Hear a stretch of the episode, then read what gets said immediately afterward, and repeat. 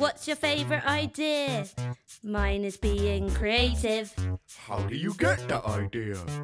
I just try to think creatively. Herzlich willkommen zur dritten Folge unserer Podcast-Serie Talking Creativity. Auch wenn sich unser Alltag in vielerlei Hinsicht wieder normalisiert hat, zwingt uns die Corona-Krise weiterhin umzudenken und wird dies sicherlich auch in den kommenden Wochen und Monaten tun. Umdenken, etwas neu denken, querdenken. Das bedeutet, kreativ zu sein. Wir haben die Ausnahmesituation der letzten Monate zum Anlass genommen, um dem Phänomen Kreativität auf den Grund zu gehen und aus ganz unterschiedlichen Perspektiven zu beleuchten. In jeder Folge dieser Podcast-Serie besprechen wir die Frage, was ist Kreativität mit einer Expertin oder einem Experten aus den Bereichen Neurowissenschaft, Psychologie und künstliche Intelligenz. In der letzten Folge haben wir mit Psychologin Sarah Betty gesprochen und unter anderem erfahren, dass Kreativität eine Charakterstärke ist. Menschen, die diese ausleben, etwa wenn sie kreativen Tätigkeiten nachgehen, sind positiver eingestellt und stressresistenter. Wir haben auch gelernt, dass Kreativität nicht auf Knopfdruck funktioniert. Schön wär's. Idealerweise sollten wir zum Kreativsein entspannt sein und keinen Zeitdruck haben. Unser Gesprächspartner dieser Folge stimmt dem zu. Wir haben die Verbindung zum Max-Planck-Institut for Brain Research in Frankfurt aufgestellt. Von dort zugeschaltet war uns einer der führenden Hirnforscher Deutschlands, Wolf Singer. Wir haben nicht nur darüber gesprochen, was in unserem Gehirn passiert, wenn wir kreativ sind, sondern auch darüber, dass wir unserem Gehirn auf der Suche nach einer Lösung Zeit und Ruhe geben, manchmal einfach loslassen müssen. Nur so kann das Gehirn die unvorstellbar vielen Informationen, die es tagtäglich verarbeitet, durchsuchen und richtig verknüpfen. Einer der Gründe, warum Schlaf so wichtig ist. Morgen, Herr Singer. Vielen Dank, dass Sie sich die Zeit genommen haben für den Schirm Podcast. Ist mir ein Vergnügen. Wir sprechen über Kreativität und zwar heute aus neurowissenschaftlicher Sicht. Dazu erstmal vielleicht als Eingangsfrage aus neurowissenschaftlicher Sicht. Wie definieren Sie Kreativität? Kreativität ist vermutlich darauf zurückzuführen, dass vormals Unverbundenes zum ersten Mal zusammengesehen wird.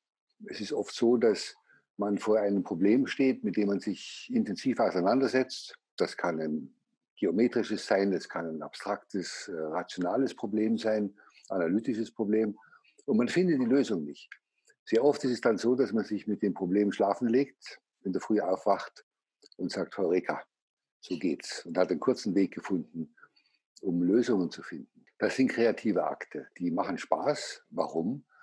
Weil im Gehirn Belohnungssysteme vorgesehen sind, die Hirnzustände, die als Lösung erkannt werden, als stimmig, belohnt mit Freude, mit diesem Gefühl der Epiphanie. Das hat seinen guten Grund, weil wenn man sich in einer Welt zurechtfinden will, die gefährlich und komplex ist, wie die, unsere Lebenswelt, dann ist es gut, wenn man äh, schon mal kombinatorische Spiele spielt, die natürlich anstrengend sind, Energie brauchen, um herauszufinden, wie etwas sich verhalten könnte, wenn.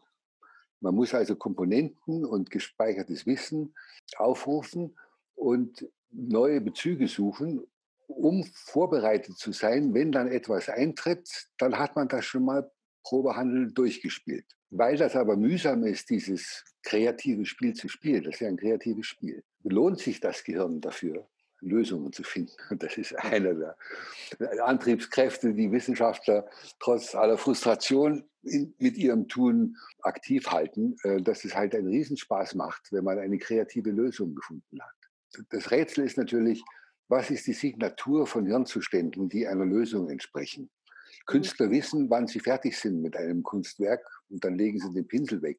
Was ist das Kriterium für Stimmigkeit, für Abgeschlossenheit? Das muss eine neuronale Entsprechung haben. Äh, das müssen irgendwelche dynamischen Muster im Gehirn sein, die vom Gehirn selbst erkannt werden als, ja, jetzt stimmt's, jetzt habe ich die Lösung. Was sind denn die Voraussetzungen, dass wir diese Lösungen finden? Also was begünstigt diesen kreativen Akt? Da scheint es so zu sein, dass sich dieses Verbinden von vormals Unverbundenen nur einstellt, wenn man vorher schon sehr gründlich gesucht hat, sich angestrengt hat, nach Lösungen giert, die nicht findet, dann hilft es oft loszulassen, was anderes tun, sich entspannen und dem Gehirn die Möglichkeit geben, gespeicherte Inhalte das passiert dann meistens im Unterbewusstsein, ähm, miteinander in Verbindung zu bringen, zu kombinieren und dann, wenn da was Stimmiges auftritt, dann plötzlich tritt das ins Bewusstsein. Denn man muss sich das Gehirn als ein sehr assoziatives System vorstellen. Das ja. sind sehr viele verschiedene Areale in der Großhirnrinde, die miteinander verkoppelt sind. Die sind alle sehr dynamisch aktiv. Und jedes dieser Areale bearbeitet ganz bestimmte Inhalte, Aspekte, kognitive Gegenstände. Solche, wir sagen da, äh, reziprok gekoppelte Netzwerke, die also alle, alle Elemente da drin sind miteinander, wechselwirken miteinander, die können sich plötzlich zu größeren Einheiten von Aktivitätsmustern zusammenschließen. Die, die können assoziativ sein. Und wer sich da gerade mit wem verbindet, das hängt von der Dynamik des Systems ab. Und man kann offenbar das sich verbinden ähm, begünstigen, indem man das System ein bisschen frei laufen lässt. Weshalb der Schlaf manchmal zu, zu Einsicht führt. Da gibt es experimentell bewiesen, dass man, wenn man mit einem Problem schlafen gegangen ist in der Früh, oft die Lösung hat. Das ist interessant, weil es sich mit dem deckt, was die Psychologin Sarah Betty in der letzten Folge gesagt hat, dass das Beste für die Kreativität ist das sogenannte Nichtstun. Das geht aber nur, wenn man vorher sich mit irgendwas intensiv beschäftigt hat.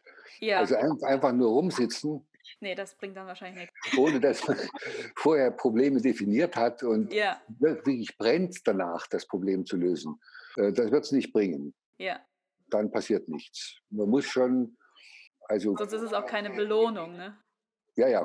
Genau. Man muss schon was dafür tun. Man muss was dafür tun, ja. Also, wenn wir in diesem Prozess des Kreativseins sind oder uns eben mit einem Problem auseinandersetzen und dann haben wir so eine Art Aha-Moment. Was, was genau passiert da in unserem Gehirn? Wie, wie, wie muss ich mir das vorstellen? Ich glaube, das wissen wir alle noch nicht so gut. Okay. Wir wissen, dass die Entsprechung von kognitiven Inhalten, genauso wie Wahrnehmungsinhalte oder das sich vorstellen können von Bildern oder das äh, Erzeugen von motorischen Programmen, dass das immer auf neuronalen Prozessen beruht und auf Prozessen, die in hohem Maße dynamisch sind. Da bilden sich in einem sehr hochdimensionalen ähm, dynamischen Raum Muster aus, raumzeitliche Muster. Und die sind dann die Entsprechung für Wahrnehmungsinhalte, für motorische Programme, für Gedanken. In unserem Vorgespräch hatten Sie erwähnt, dass in einem solchen Aha-Moment unterschiedliche Bereiche in unserem Gehirn gut zusammenspielen. Heißt das, dass wir Kreativität nicht auf einen Bereich im Gehirn reduzieren können? Nein, das, es wird wahrscheinlich ein Bereich sein, der die Großhirnrinde mit, mit einbindet, weil dort diese assoziativen Netzwerke besonders gut ausgeprägt sind. Okay. Es wird schon davon abhängen, ob sowas passieren kann, in welchem dynamischen Gesamtzustand das Gehirn sich befindet. Man versucht ja auch, und diese Versuche gab es, äh, dass man äh, Kreativität dadurch fördert, dass man die Assoziationsfähigkeit des Gehirns äh, verstärkt, indem man Drogen nimmt, die die Gesamterregung anheben. LSD macht sowas zum Beispiel. Ob das, was dann dabei assoziiert wird und rauskommt, wirklich, wenn man wieder nüchtern ist, als äh, besonders gelungener kreativer Akt äh, erscheint, das ist die Frage. Kann man sozusagen Gehirnaktivitäten messen und dadurch auf eine erhöhte Kreativität schließen? Gibt es so etwas? Nein, das glaube ich geht nicht. Nee. Äh, man kann die, die, die, die, Aktivitätsniveaus von Gehirnen kann man gut messen, weil sich das in Frequenzmuster niederschlägt. Und ich, ich würde vermuten, dass wenig Kreativität zum Ausdruck kommt, wenn jemand sehr müde ist, das Gehirn schon am Einnicken ist. Dann wird wahrscheinlich kaum möglich sein, A mit B zu assoziieren, wenn das sehr weit auseinander liegt. Und dazu muss man wissen, warum das im Schlaf manchmal gut funktioniert, warum man im Schlaf Lösungen findet, die man in der Früh dann hat, ist, dass natürlich in den Schlafphasen sich Phasen abwechseln, in denen das Gehirn mit ganz langsamen Aktivitätswellen sich beschäftigt, die aber unterbrochen werden von Phasen, wo die Hirnaktivität ununterscheidbar wäre derer, die man im Wachzustand hat. Ganz hochfrequente Schwingungen, hohes Erregungsniveau und diese Schlafphasen hat man fünf, sechs Mal in einer Nacht. Und es wechselt immer zwischen diesen langsamen Tiefschlafphasen und diesen hochaktiven Phasen. Mhm. Und in diesen hochaktiven Phasen kann ich mir durchaus vorstellen, dass da Assoziationen geknüpft werden zwischen Bereichen, die tagsüber, wenn das Gehirn damit beschäftigt ist, dauernd Außenreize verarbeiten zu müssen, nicht zusammenkommen. Während dieser paradoxen Schlafphasen nennt man die, weil das Hirn, die Hirnaktivität wirklich wach ist, obwohl der Mensch scheinbar schläft. Und er schläft deshalb scheinbar, weil in diesen Phasen das Gehirn nicht in der Lage ist, die Muskulatur zu betätigen. Der Kopf ist, also das Gehirn ist hellwach, macht etwas, man erinnert sich meistens nicht dran, aber es gibt keine Körperbewegungen, mit Ausnahme der Augen. Die bleiben beweglich. Und dann sieht man, wenn die, die Menschen in diesem paradoxen Schlaf sind, deshalb heißt er auch Rapid Eye Movement Sleep, also REM-Schlaf, durch die geschlossenen Augenlider durch, dass die Augäpfel zittern, also ja. Sarkaden machen. Denn die sind noch innervierbar. Und in solchen Phasen kann ich mir schon vorstellen, dass da manchmal was zusammenkommt, was vorher nicht zusammenkam. Einen letzten Punkt habe ich noch. Stichpunkt Neuroplastizität. Also wenn ich das richtig verstehe, bedeutet das, oder es ist die Fähigkeit des Gehirns, sich zu verändern. Ja. Ja. Hat das auch etwas mit Kreativität zu tun oder kann es das sein? Also umso kreativer wir sind, umso mehr kann sich das Gehirn verändern? Was jetzt Henne und Ei ist, ist schwierig zu sagen. Also die Plastizität beruht ja darauf, und das ist, darauf beruht auch unser Lernvermögen, dass die Kontakte zwischen Nervenzellen, die sogenannten Synapsen, sich aktivitätsabhängig, also abhängig davon, wie sie aktiviert worden sind, wie hoch die Korrelationsmuster sind zwischen dem einlaufenden Signal und der nachgeschalteten Zelle, verstärken und abschwächen können. Und dadurch können die Kopplungen zwischen den Nervenzellen verändert werden mit der Zeit. Und auf diese Weise lernen neuronale Netze neue Muster, neue Inhalte, neue dynamische Zustände einzunehmen. Diese Fähigkeit der Veränderung der Synapsen, die nimmt mit steigendem Lebensalter ab. Man sollte vielleicht noch was zusätzlich sagen. Wenn das Gehirn sich entwickelt, dann werden bis etwa zum 25. Lebensjahr Millionen und Milliarden neue Kontakte ausgebildet. Da wachsen Fasern aus, bilden neue Kontakte zu Nervenzellen Davon bleibt nur ein Bruchteil erhalten. Ganz viele werden einfach wieder weggeräumt. Die, die nicht gebraucht werden, die, die nicht die Funktion erfüllen, werden wieder vernichtet. Die verschwinden physisch. Und dieser Umbauprozess, der natürlich ein extrem wichtiger Optimierungsprozess für die Hirnfunktionen ist, sodass in einer bestimmten Phase der, der Hirnentwicklung, bei jungen Kindern bis hin zur Pubertät etwa, mehr Faserverbindungen vorhanden sind als im Erwachsenengehirn. Das könnte schon bedeuten, dass die assoziativer sind, kreativer sind bei kleinen Kindern, die sind auch mehr Synästhetiker, vor allem die Kleinen. Also die kommen manchmal auf Zusammenhänge, die uns Erwachsenen nicht nachvollziehbar sind, aber das ist natürlich ein kreativer Akt, so einen Zusammenhang zu sehen. Nun, wenn wir mal erwachsen geworden sind, müssen wir mit den Architekturen leben, die sie ausgebildet haben. Also das, was übrig geblieben ist, das wird dann ausgenutzt und kann weiter noch überformt werden, indem man jetzt nicht mehr neue Fasern baut, sondern die Kontakte verstärkt und abschwächt. Und auch diese Fähigkeit nimmt allerdings erst mit hohem Alter ab. Das fängt wahrscheinlich so gegen ja, so mein Alter wäre schon okay. Da passiert das schon, dass die, die Dynamik dieser Veränderungen langsamer wird. Mhm. Und man verliert mit ganz hohem Alter auch Kontakte. Die verschwinden, das dünnt sich aus. Dadurch wird das System langsamer, wird weniger scharf.